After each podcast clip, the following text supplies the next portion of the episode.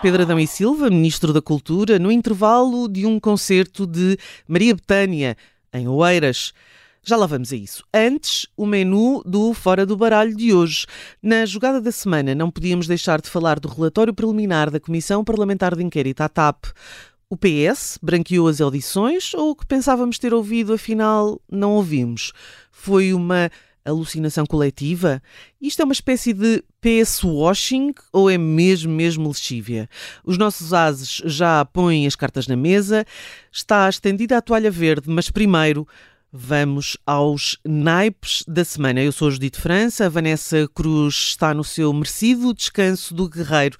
E comigo estão, eh, falta o Jorge Fernandes, mas eh, estão João Marcos Almeida, Susana Peralta e Luís Aguiar Conraria. Regressemos então a esta voz. Sonhei que estava um dia em Portugal, à toa, num carnaval em Lisboa. Mas antes, vamos ouvir esta. E em nome do Estado português, queria atribuir a medalha de mérito cultural à Maria Betânia.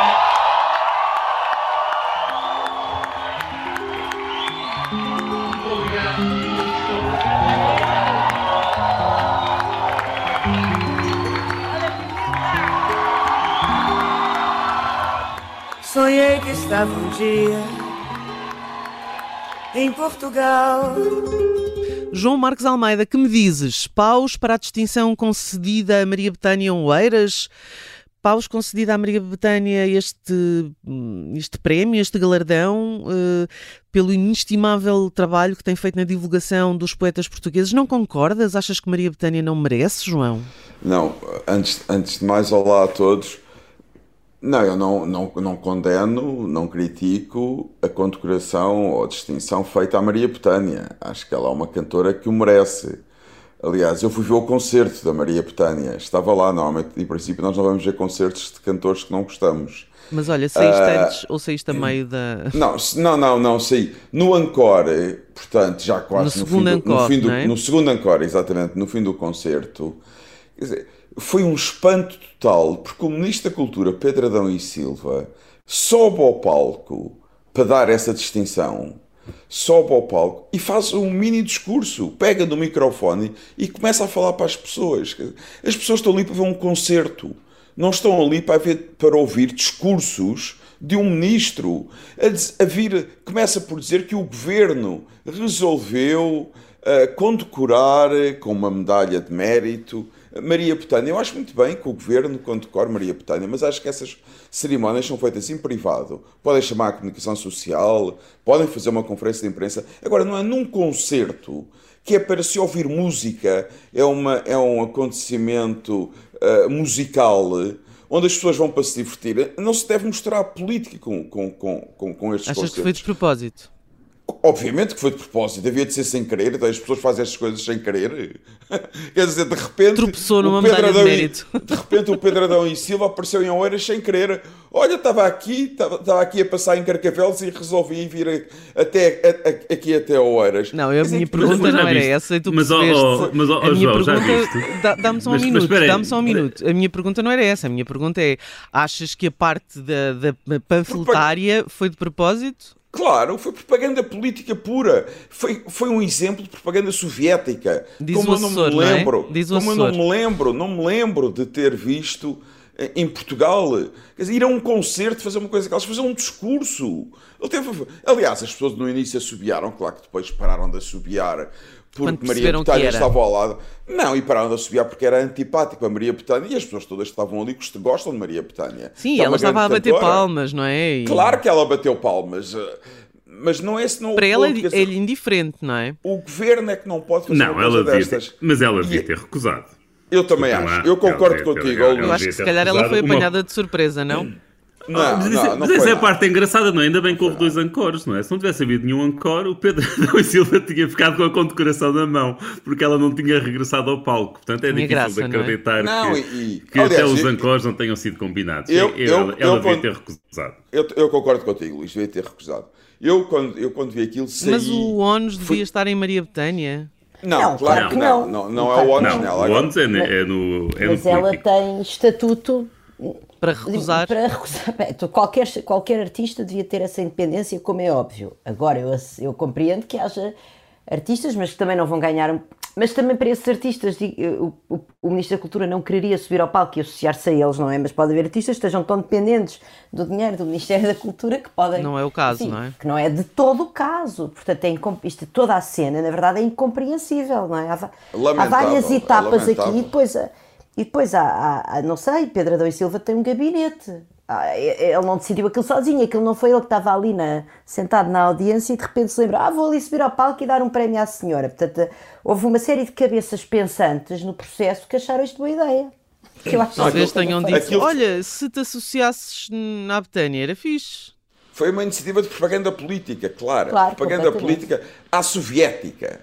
Eh, Não é? Quer dizer, que é uma coisa lamentável. Mas como é que uma ficava Maria. Betânia se tivesse recusado? Não, a Maria Betânia podia ter dito perfeitamente: eu estou no concerto para cantar para o público, tenho imenso gosto, foi uma honra para mim receber essa, esse prémio, mas quero fazer numa cerimónia, vou ao Palácio da Cultura, ao Ministério da Cultura e recebo lá. Tenho muito gosto de dar uma conferência de imprensa com o ministro, ao lado dele, respondermos a pergunta dos jornalistas, que é o que se faz. Mas se calhar um brasileiro não. Não, mas eu- acho que quer dizer, não vamos estar a discutir a Maria Betânia, porque a Maria Betânia aqui é, Não é aqui chamada. Não, o ponto colateral. é, se o ministro não quisesse ter feito o que fez, não é? Aquilo não tinha acontecido. Foi Claro. um ministro que decidiu, ou alguém decidiu no gabinete dele, é uma ótima ideia ir dar este, este prémio a Maria Betânia no concerto. E, e transforma-se, porque o PS é isso, o PS. Aliás, já na segunda parte vamos falar eh, no relatório preliminar da- sobre a TAP. Há uma coisa extraordinária que mu- muitas pessoas do PS dizem o que é que o PS podia fazer? É melhorar a comunicação, melhorar o modo como fala com os portugueses, melhorar o modo como comunica com as empresas públicas. Para o PS, a política reduz-se à comunicação. Portanto, quem acha que a política é a comunicação e pouco mais, está sempre a fazer propaganda. Isto foi uma- um, um exemplo típico de propaganda, que é lamentável e tenho imensa pena que o ministro se tenha posto naquela posição. Quer dizer, um, um ministro que é capaz de fazer aquilo está disponível para todo o tipo de propaganda. É muito simples. Temos um governo que faz propaganda, que usa todas as oportunidades que tem para fazer propaganda política. Alguém quer assistir? Alguém quer. Olha, só, diga, diga. só, só, sim, sim, diz, só, João. oh, diz, João. Só para, só para acabar, visto, visto que o Jorge não está aqui, eu eu estou em Londres e ontem vi o concerto do Bruce Springsteen. Eu estava no concerto e estava a pensar, seria absolutamente impensável de repente um ministro do governo britânico subir ao palco no fim e dar um prémio ao Bruce Springsteen. Mas absolutamente impensável. Mas era bem merecido. Claro que era bem merecido. Quer dizer, não Mas vou- em Portugal também é impensável, tanto que não aconte, nunca aconteceu, aconteceu. acho eu. Que tá, pois Eu aconteceu, também não me lembro. Mas, mas quer dizer, Eu- repara, exatamente. eu também é achava que era impensável. Eu também achava que era impensável. concertos, nunca vi tal coisa na minha Eu também nunca vi. Também vou imensos concertos, nunca vi tal coisa. Mas, bom, mas recordo, atenção, um concerto de homenagem ao Zé Pedro, nesse eu não estava, Sim, sim, com, com o Costa é? e o Marcelo a saltar os dois em cima do palco. E um guarda-chuva. Ah, sim, é verdade, é verdade. Um guarda-chuva amigável. Ora bem, vamos então agora, ah, depois de paus para Pedro Adão e Silva, vamos às copas. Copas para Rita. Ah, Rita foi condenada em 2020 por fazer um aborto às oito semanas de gravidez. Ah, o aborto, a interrupção voluntária da gravidez, foi realizado dentro do período legal, mas fora do Serviço Nacional de Saúde. O enquadramento jurídico português não cumpre cabalmente as recomendações do Conselho da Europa, diz a Procuradora da República em Espanha. Aqui mesmo ao lado não teria acontecido. Susana Peralta, isto não deve ser um naipe de corações. Corações. É, é um naipe de, de coração com a Rita. Ahm, essas declarações são da Procuradora da República Helena Leitão, que é uma procuradora que eu, aliás, já mencionei aqui no Fora do Baralho a propósito da questão da violação ser ou não um crime público, porque é uma procuradora que tem uh, trabalhado com o grupo de peritos sobre o combate à violência contra as mulheres e violência doméstica do Conselho da Europa. Portanto, é uma procuradora que tem conhecimento específico acerca dos diferentes enquadramentos legais uh, europeus, de diferentes leis que têm a ver com, com, com as mulheres, com a questão das mulheres, e os abortos são de facto questões que só dizem respeito às mulheres. Portanto, uh, o que é que acontece? Rita, uma cidadã brasileira que se encontra aqui no meio da pandemia, em 2020, ou seja, no momento da maior incerteza, no momento em que, em que os serviços públicos falharam de maneira rotunda, por exemplo, vale, vale a pena recordar que nesse ano de 2020 as comissões de proteção de crianças e jovens foram para teletrabalho, não é? Depois em 2021 já não se repetiram esses erros Portanto, estamos a falar de facto do momento em que mesmo os serviços públicos que não podiam trabalhar em teletrabalho, muitos deles por medo e por, enfim, por um clima de pânico generalizado, um acabaram por não estar também, não é? disponíveis e por desconhecimento também. Portanto, Rita encontra-se sozinha, o próprio pai da criança também não é português, estava fora, não se podiam encontrar. Uh, segundo, uh, isto é um facto, o que depois já é alegado é Rita a afirmar que o pai lhe dava uh, mensagens contraditórias, guarda o bebê, não guarda o bebê, não sei o quê. Portanto, Rita vai a uma consulta médica e, de facto, ela é uma mulher muito católica e, e, e não quer aportar de maneira nenhuma, quer guardar aquela criança. Mas depois, uh, no contexto de estar sozinha em casa e, segundo a própria, segundo a própria afirmou em tribunal, num contexto de, de, de, de grande depressão, já não sim, comia, já não receio, não sei sim. Quê, acaba por, eh, enfim, por, tomar, por, por tomar a decisão de abortar abortar por si mesma, não é? Portanto, abortar em casa. Um, eu devo dizer Pelo facto que... de não ter conseguido uma credencial a tempo para ir ao hospital.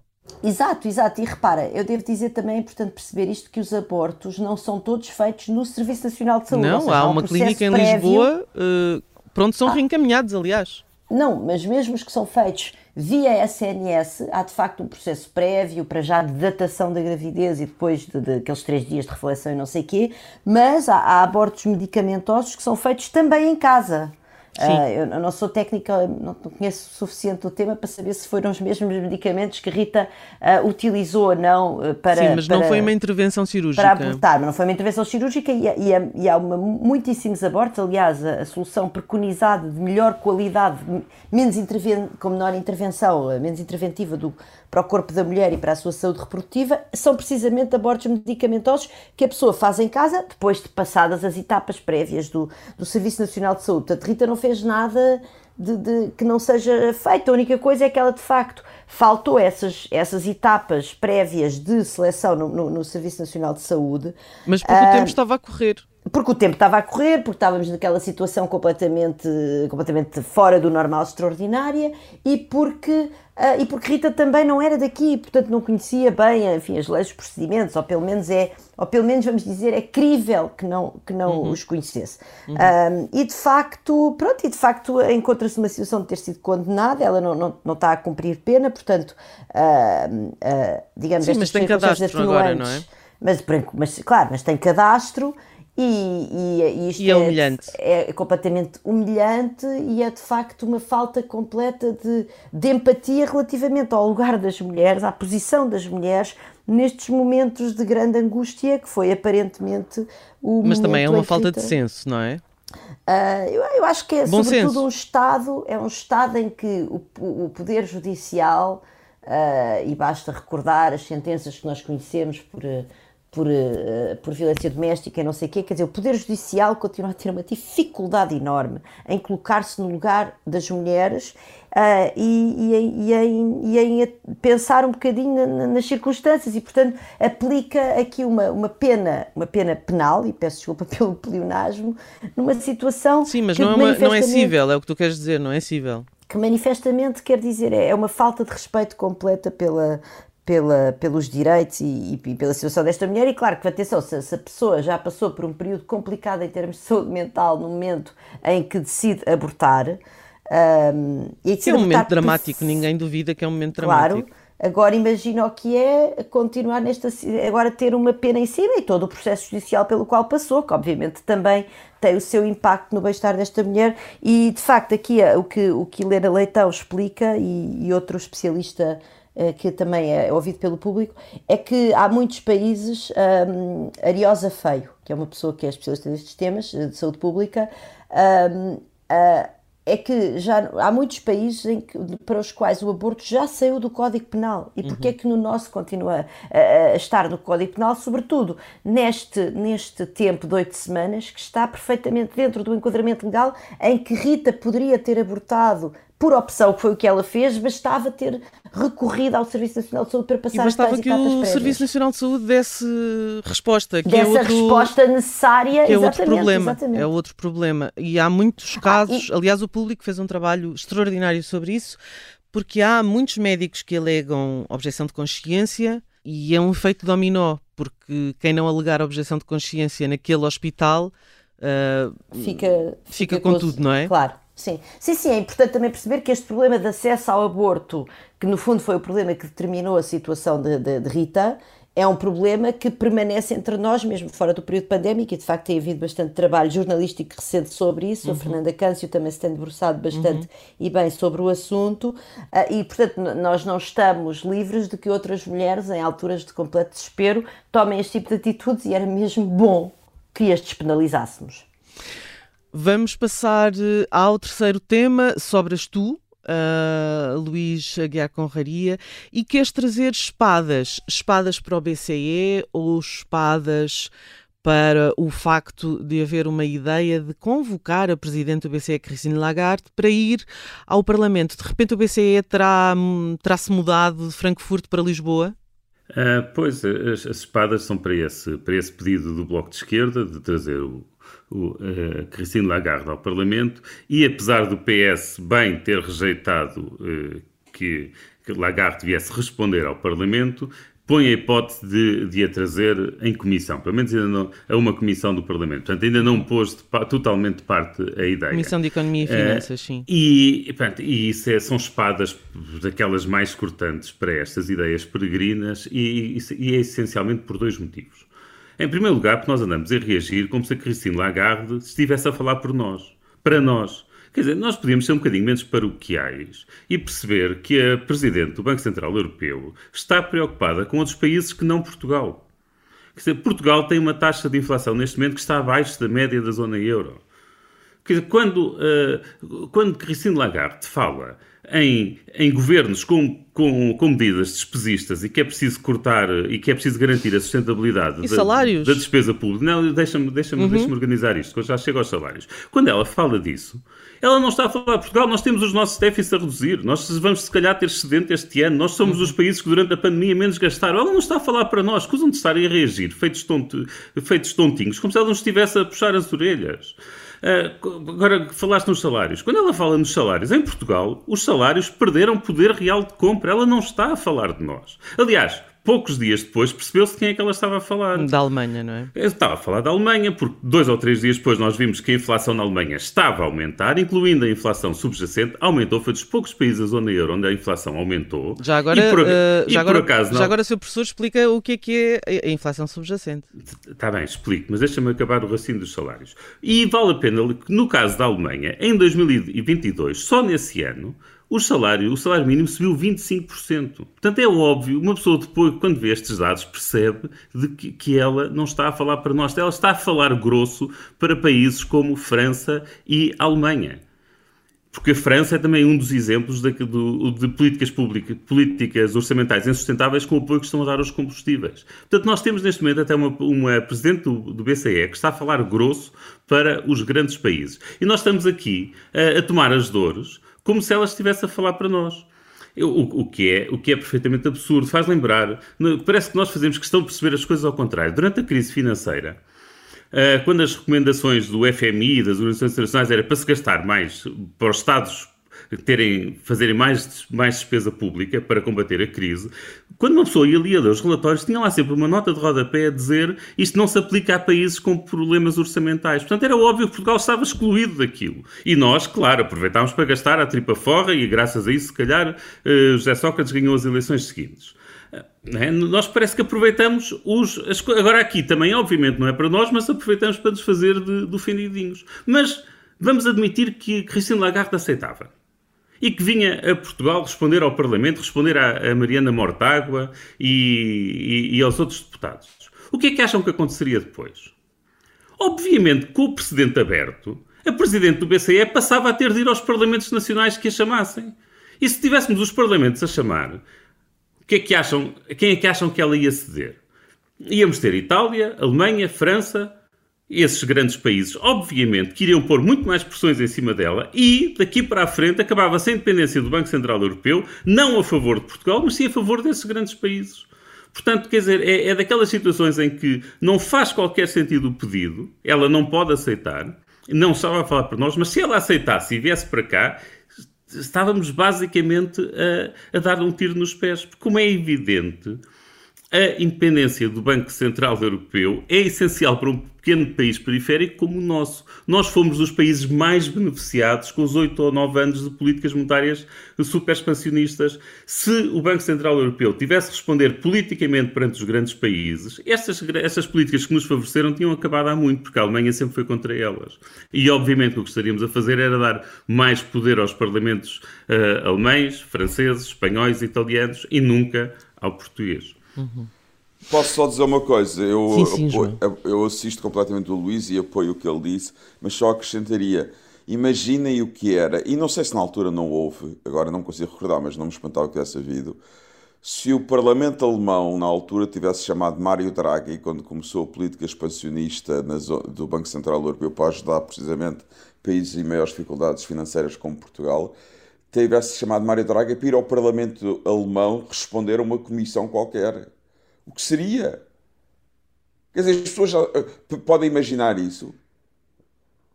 É que nessa mas altura só... seria péssimo para Portugal. Mas deixa-me só perguntar-te aqui uma, uma coisa, João. Um, na altura, se fosse para chamar Mário Draghi, era para, para, para lhe agradecer. Não, não, os alemães foram muito críticos de Mário Draghi no início. Não, não, nós. nós. No início, ah, nós, não, não, mas no início e durante, durante todo o tempo, isto, é- então. Não, o meu ponto, não, depois Merkel começou a, Merkel aí teve muita importância e até foi Merkel que defendeu o Draghi. E agora, por exemplo, o ministro das Finanças alemão da altura, não sei se recordam, Schäuble, uhum. era muito crítico de Draghi e foi crítico até ao fim. E foi contra a política do Banco Central Europeu até ao fim, enquanto foi ministro das Finanças. Uh, não, não, apesar de ter dito numa torre de tábua mas, Judite, que aceitava disse... que nós precisássemos de ajuda desde que não andássemos aí a gastar, não é? Exatamente, disse várias coisas, não vamos agora recordar o que ele diz. Aqui o ponto é, eu não, eu não estava a dizer o Parlamento Português chamar Draghi, eu estava a dizer o que seria o Parlamento Alemão chamar hum, Draghi uhum, uhum. e criticá-lo pelas políticas do BCE, uhum.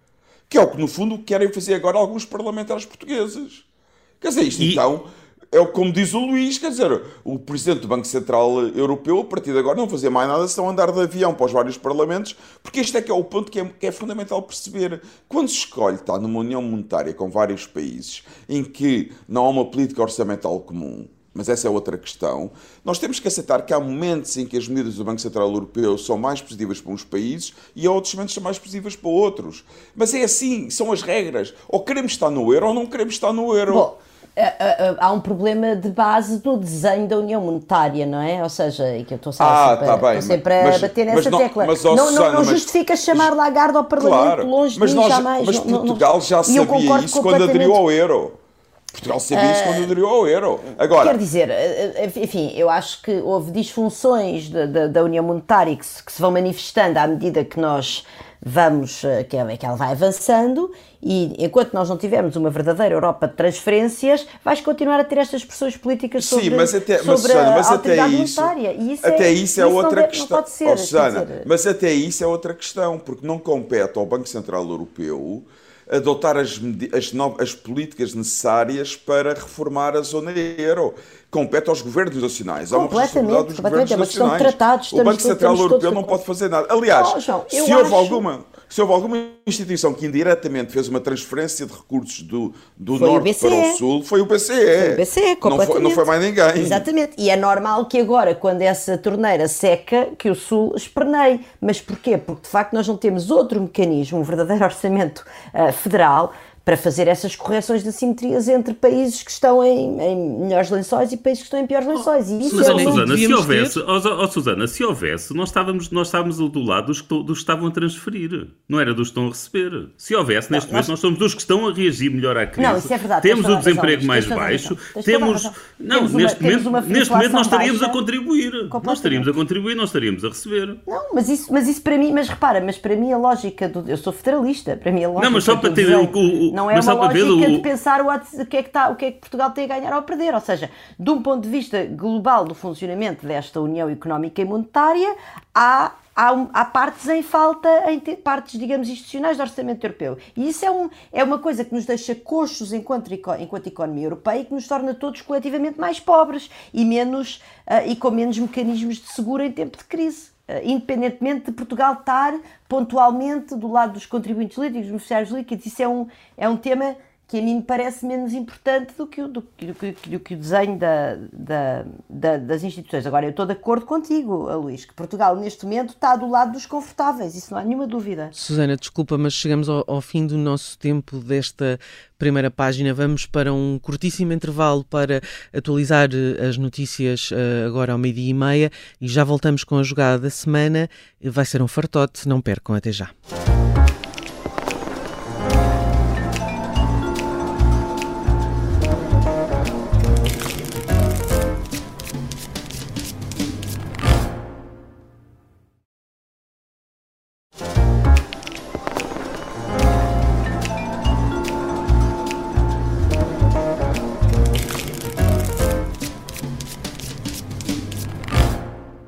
Muito estranho que um ministro não cuide de saber o que é que se passou eh, nos meses anteriores à entrada do governo de um membro da sua equipa mais restrita, de um seu secretário de Estado, uma sua secretária de Estado, no caso. Era bom que os deputados fossem consequentes com aquilo que se passou e que se passa nas comissões parlamentares de inquérito e que não ponham a partidarite à frente do apuramento da verdade.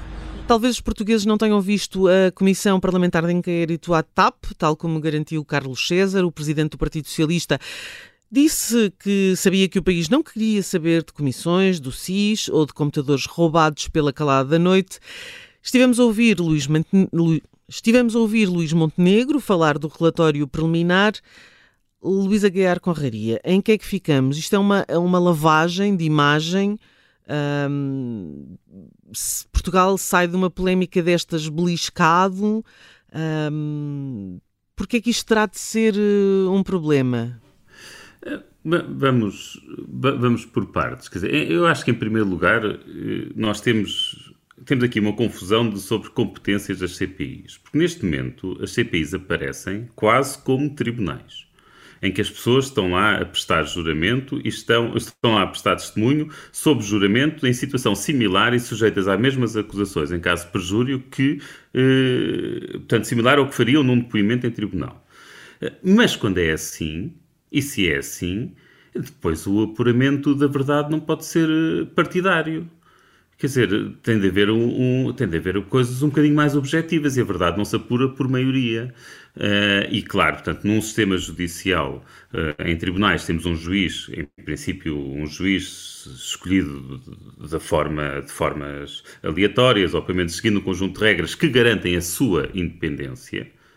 E então todo o processo faz sentido. Agora, aqui na- no- nas CPIs que temos aqui no, no Parlamento, pois eh, o relatório final e as conclusões que se retiram são definidas por maioria, ou seja, com critérios partidários. Isto parece-me parece que, é, que é uma contradição no- nos seus termos, eh, e, e- mas, é- mas que inevitavelmente vai parar a situações como esta, apesar de eu concordar com certeza com os meus colegas quando acham, eh, acho que todos achamos que neste caso isto, isto já, é um exagero. Portanto, este relatório preliminar é um perfeito exagero, a forma como branqueiam. Mas eh, que não fosse, ou mesmo que fosse mais disfarçado e mais mitigado, a verdade é que continuaria a ser um relatório que era votado por uma maioria e, obviamente, que a maioria que suporta o governo não vai fazer um relatório que trouxesse complicações ao governo.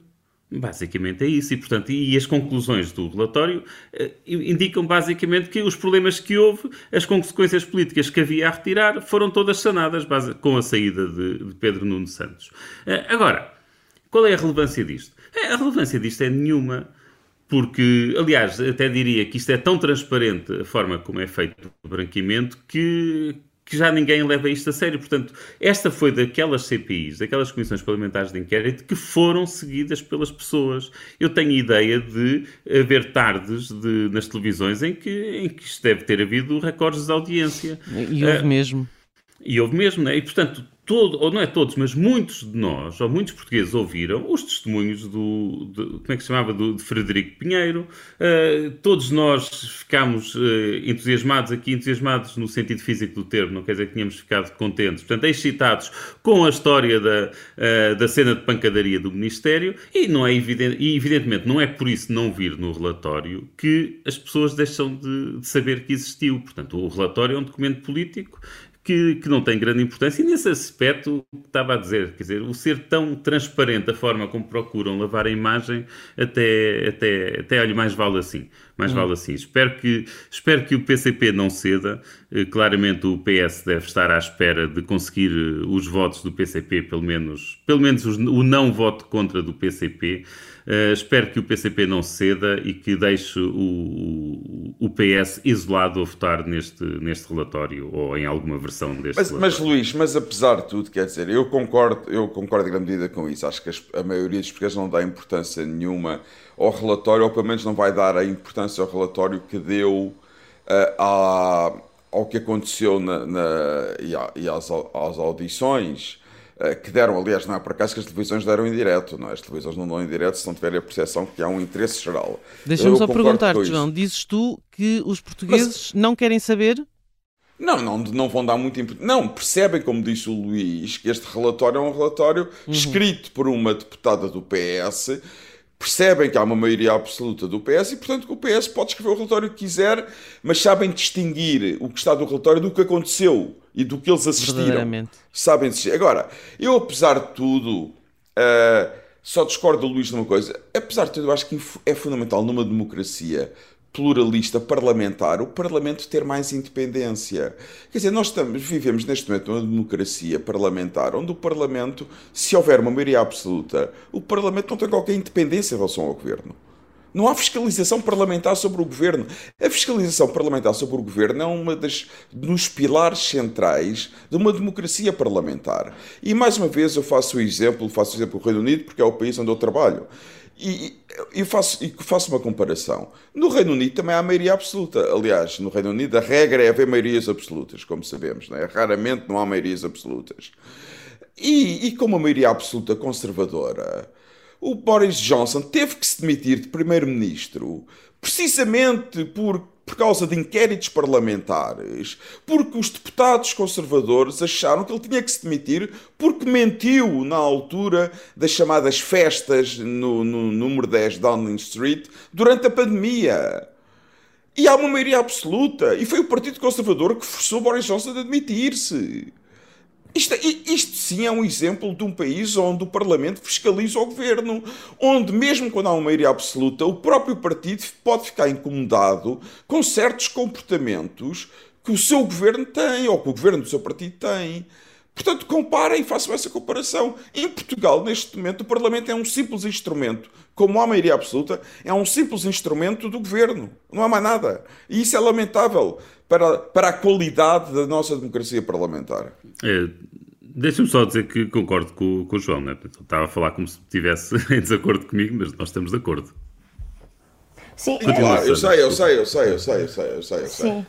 Eu, queria, eu acho que é importante também, quer dizer, uma coisa é aquilo que nós contemporaneamente observamos da Comissão Parlamentar de Inquérito e depois a importância que este relatório tem neste momento para as pessoas que viram e que estiveram atentas à Comissão Parlamentar de Inquérito e depois houve resumos na imprensa e na televisão e não sei o quê, e portanto, de facto, este documento para estas pessoas, para as pessoas contemporâneas, agora neste momento tem pouca importância.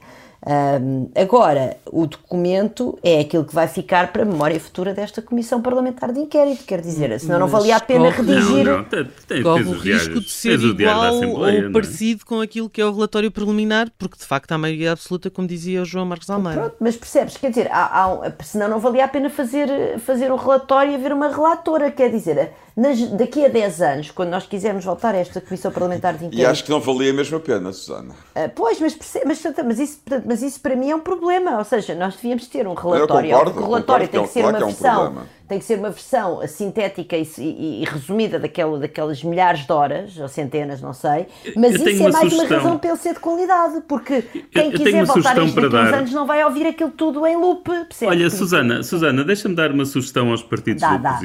Posso?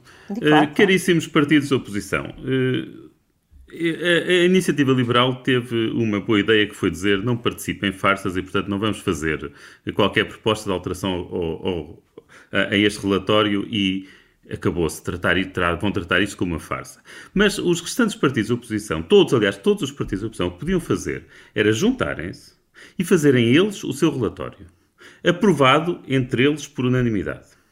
E ficávamos com dois relatórios alternativos. Um oficial, que era esse, outro aprovado por todos os partidos da oposição. E aqui o todos é mesmo importante. É mesmo importante porque ao, ao, ao se exigir o voto do PCP, eh, garantimos que a questão da privatização, de que também se falou, eh, esteja contemplada. Ao garantir eh, os votos dos restantes partidos, sabemos que as questões eh, mais recentes, que, que até se passaram em 2023, também estarão contempladas. E ficaríamos com um relatório alternativo e daqui a 10 anos, qualquer pessoa que fizesse uma pesquisa encontraria online eh, ou, ou, ou noutras plataformas que existam daqui a 10 anos, encontraria os dois relatórios e poderia vê-los. Idealmente, já agora, este segundo relatório teria no máximo 100 páginas, ok? Não façam uma coisa de 400 páginas, que aí é que ninguém lê.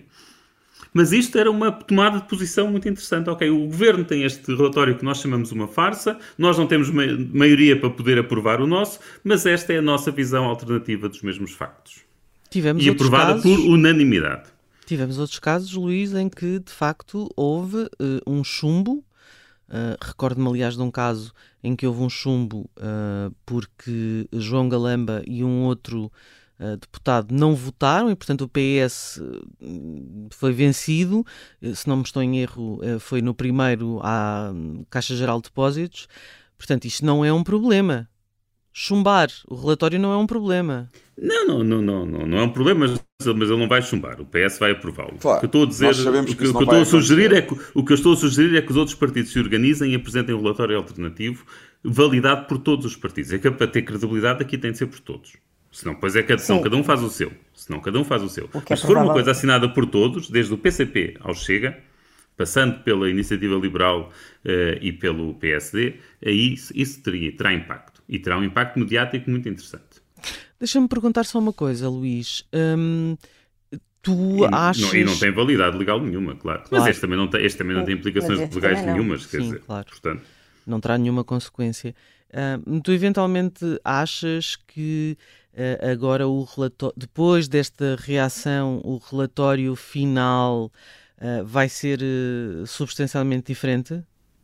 É substancialmente diferente, duvido. É, é quase impossível. É, Duvido, mas, mas pronto, às vezes há surpresas. Claro, penso que, se- não vai penso, que se ser. dependesse, Não penso que se dependesse do Lacerda Salles, a coisa seria, teria tido mais bom senso. Aliás, ele próprio apelou ao bom senso antes de, antes de ter sido redigido Já estava a contar. relatório. Portanto, já devia estar a contar, já devia ter ouvido uns uns uns. Ah, agora, Ele conhece, conhece bem o partido onde está. A- Agora, sim, agora parece-me que o PS estará disposto a fazer todas as cedências necessárias ao PCP para eh, garantir o, o não voto contra do PCP. Que é para E a poderem abstenção dizer. do Bloco, não? Isso parece muito difícil, Muito que, o bloco, difícil. que Uhum. o Bloco se abstenha. Até porque o Bloco também foi dos partidos que esteve muito bem naquelas inquirições à- às. Pedro Filipe eh, Soares. Pedro Filipe Pedro Soares. Filipe Soares esteve muito bem na relação. na que- Porque uh, as inquirições que eu vi foram aquelas que tiveram a ver com 2023, não é? Portanto, com, com- com a questão da pacandaria, com a questão do Uhum. Supostamente, SIS. segundo o a PS, não entrariam SIS, não é? sequer, não é? Mas eles tomaram. Mas lá ver, o PS também tem maioria absoluta que lhes permitia ter vetado chamar essas pessoas todas ao Parlamento. Aliás, vetaram bastantes. Vetaram bastantes. Houve várias pessoas que não foram chamadas ao Parlamento, que os, os outros part- partidos queriam e o PS não deixou. Porquê? Porque o PS tem a maioria. Agora, a partir do momento em que aceitam que vão ao Parlamento, quer dizer, não podem fingir que, que o trabalho não. Que o trabalho não existiu, não é? Quer dizer, é uma coisa.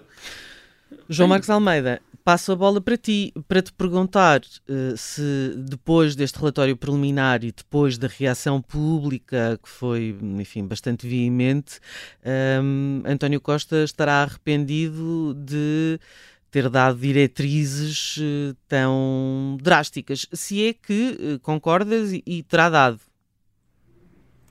Um não sei, não sei se deu, não sei se deu eh, essas diretivas ao, grupo parlamentar, provavelmente terá dado, não sei. Também não sei se está arrependido, não, não faço ideia qual é a capacidade de arrependimento de António Costa.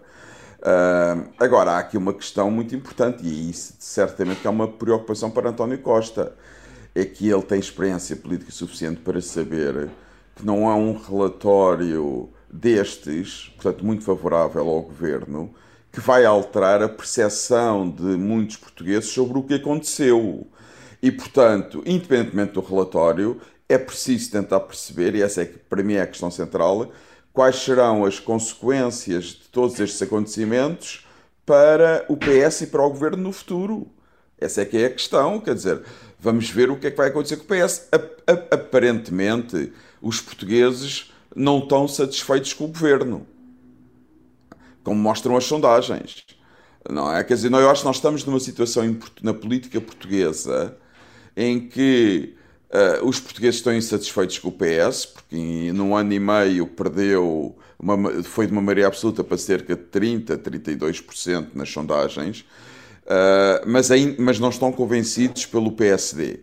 Portanto, temos aqui uma situação confusa e uma situação que não é muito positiva também uh, insatisfação com o governo, mas, não, não, não, mas acham que ainda não há alternativa ao governo. Essa aqui é a verdade, é o que mostram as sondagens. Uh, mas, portanto, as, as, coisas não estão nada fáceis para o governo nem para o PS. E, e eu acho que não é este relatório que vai mudar a situação do governo e do Partido Socialista. E eu acho que o António Costa sabe isso muito bem. Portanto, eles vão ter que no fundo, eu acho que eles olham para o fim desta comissão parlamentar, este relatório, apenas como uma contenção de danos. Mas não é isto que vai inverter a insatisfação que, que existe em Portugal com o governo e com o PS, na minha opinião. Agora, eu, eu sou o primeiro que digo que neste momento o PSD ainda não é alternativo ao governo, eh, e eu lamento que seja assim, porque sou uma pessoa de direita, mas também é preciso perceber uma coisa que se o Chega e a Iniciativa Liberal não existissem, não é? E são partidos recentes, que levou à fragmentação de todo o espaço da direita, neste momento o PSD teria mais uns 10 ou 12 pontos que o PS nas sondagens. Eu sei que a história não volta atrás e o Chega e a Iniciativa Liberal existem. Uh, mas quer dizer, é preciso perceber que a insatisfação é maior do que a pequena não, não diferença entre o PS e o PSD, entre o PSD e o PS. Não sabes, não é? Porque há sempre aí a questão claro, de saber se, a transferência, se há transferência de Obviamente. voto ou se há mobilização de pessoas que de outra forma se abstinham. Mas não, em princípio, Susana, em princípio haveria uma diferença maior. Não, mas, mas, mas havia, relação... haveria uma diferença maior entre Sim, o PSD é, e o PS. Mas em relação à insatisfação com o governo, quer dizer, o, eu diria até que os votos do Chega até mostram, ou que as sondagens para o Chega mostram que a insatisfação é ainda maior, não é? Quer dizer, eu, eu vejo, eu, eu, olho para o, sondagens que dão 10% ou mais, e às vezes bastante mais, ao Chega, e acho que isso é um, um sinal de fortíssima insatisfação com, com a forma como o, o governo tem decorrido. Eu Mas posso, achas posso... que. Desculpa, Susana, só uma não, última não, pergunta aqui para o Luís Aguiar Conraria. Achas, Luís, que o Chega pode ter chegado, digamos, ao seu limite de crescimento? Ah, o, o, problema da pergunta que tu me fazes é que eu te vou responder que sim, só que há aqui tanto wishful thinking da minha parte a querer que o Chega desapareça que eu depois nunca sei se estou a ser minimamente objetivo ou se estou simplesmente a transformar os meus desejos em, em opiniões.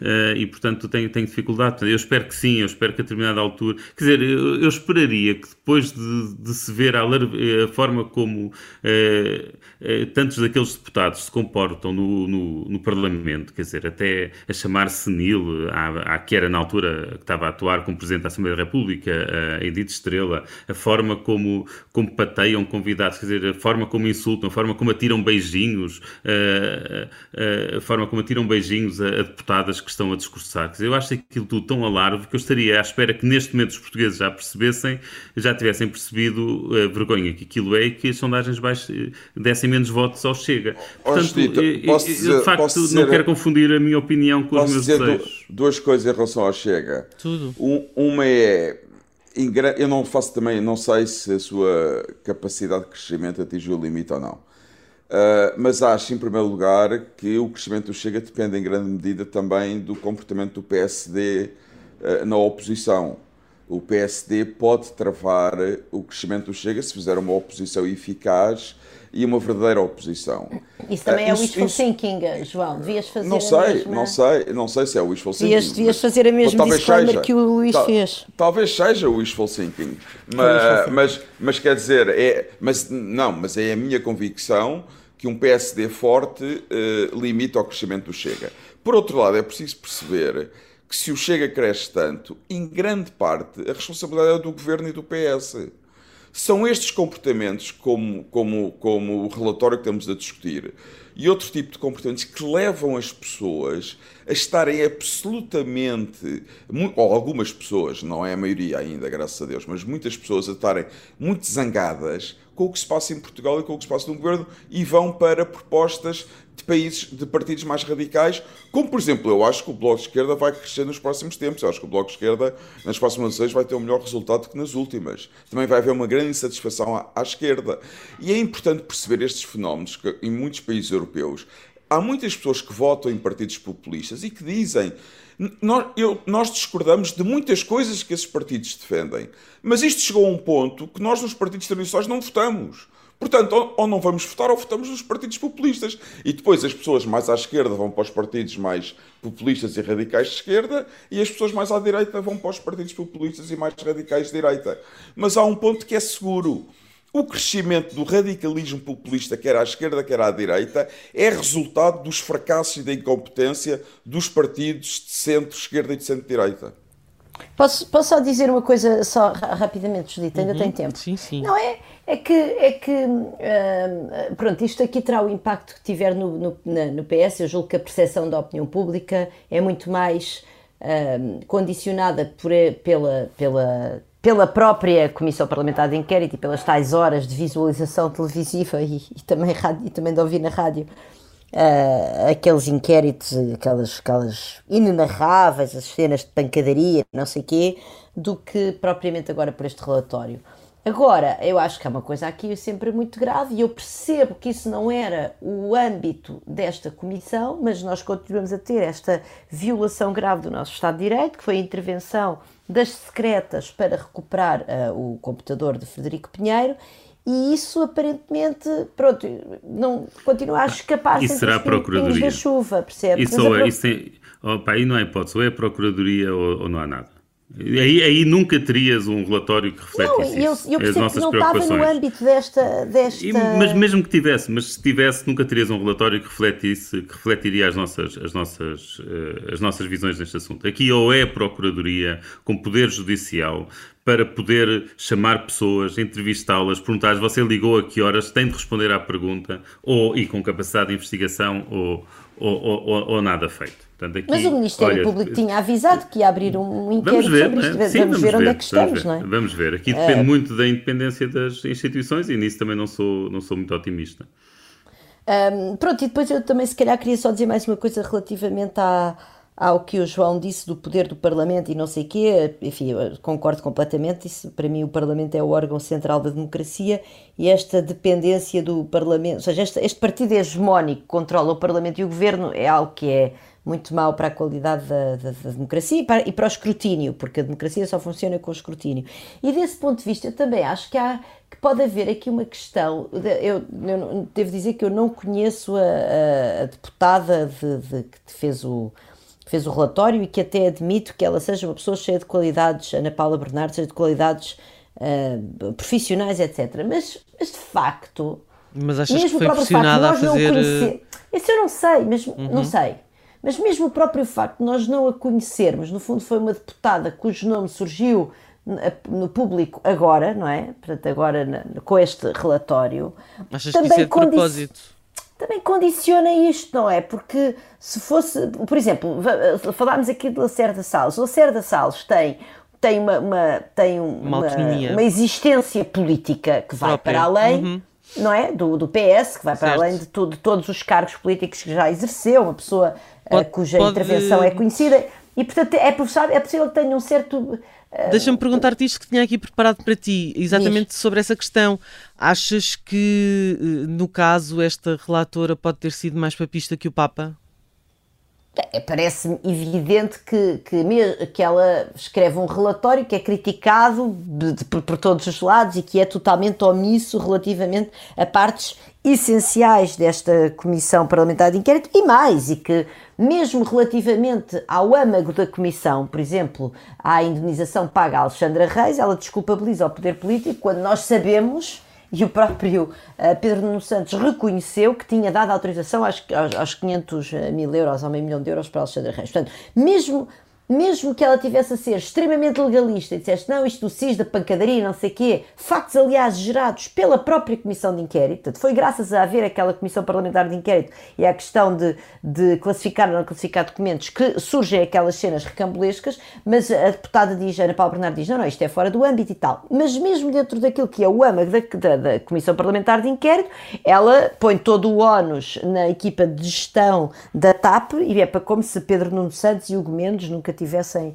uh, uhum. nunca tivessem feito nada. E depois há outro aspecto que também parece importante, que é uh, relativamente à, à, questão da gestão da TAP, que é uh, João Galamba, que surge perfeitamente impreparado, sem ideia nenhuma de, ai, se eu não sei, não vi os planos, não vi os documentos, isso também é do âmago, parece-me a mim, da Comissão Parlamentar de Inquérito, que é nós termos um ministro que surge sem qualquer tipo de preparação relativamente aos dossiês específicos, uh, designadamente agora da reprivatização da TAP. E, e portanto, isso também é, não, não, não aparece devidamente refletido. Uh, portanto, ela faz essas duas coisas, não é? Omite algumas e naquelas que não omite, branqueia. Uh, eu julgo que uma pessoa que tivesse uma existência política para além de surgir em sexto lugar, lá o que é nas listas do Porto, uh, encabeçadas por Alexandre Quintanilha, desde logo se fosse Alexandre Quintanilha, dificilmente ele hipotecava a sua reputação uh, de intervenção cívica, de, de intervenção política, etc., num relatório tão obviamente uh, branqueador e, e, e se, se calhar por alguma razão não foi Desculpa, ele. João, João claro, Marcos Almeida, desculpem aos dois, ele. nós já ultrapassamos o nosso tempo e uh, eu não posso uh, deixar. Tenho pena, mas isto passa num ápice. e portanto, vamos despedir. Muito obrigada. depois de uma entrada de leão, vamos fazer aqui uma saída de sendeiro. Vanessa Cruz continua de férias para a semana. Vou ter que ser eu de novo a fazer de croupier Uh, muito obrigada a todos. Para a semana também temos de volta Jorge Fernandes e teremos uh, mais naipes uh, e teremos ases fantásticos. portanto, até para a semana, até lá. Eu sou a Judite França e é sempre um prazer estar convosco.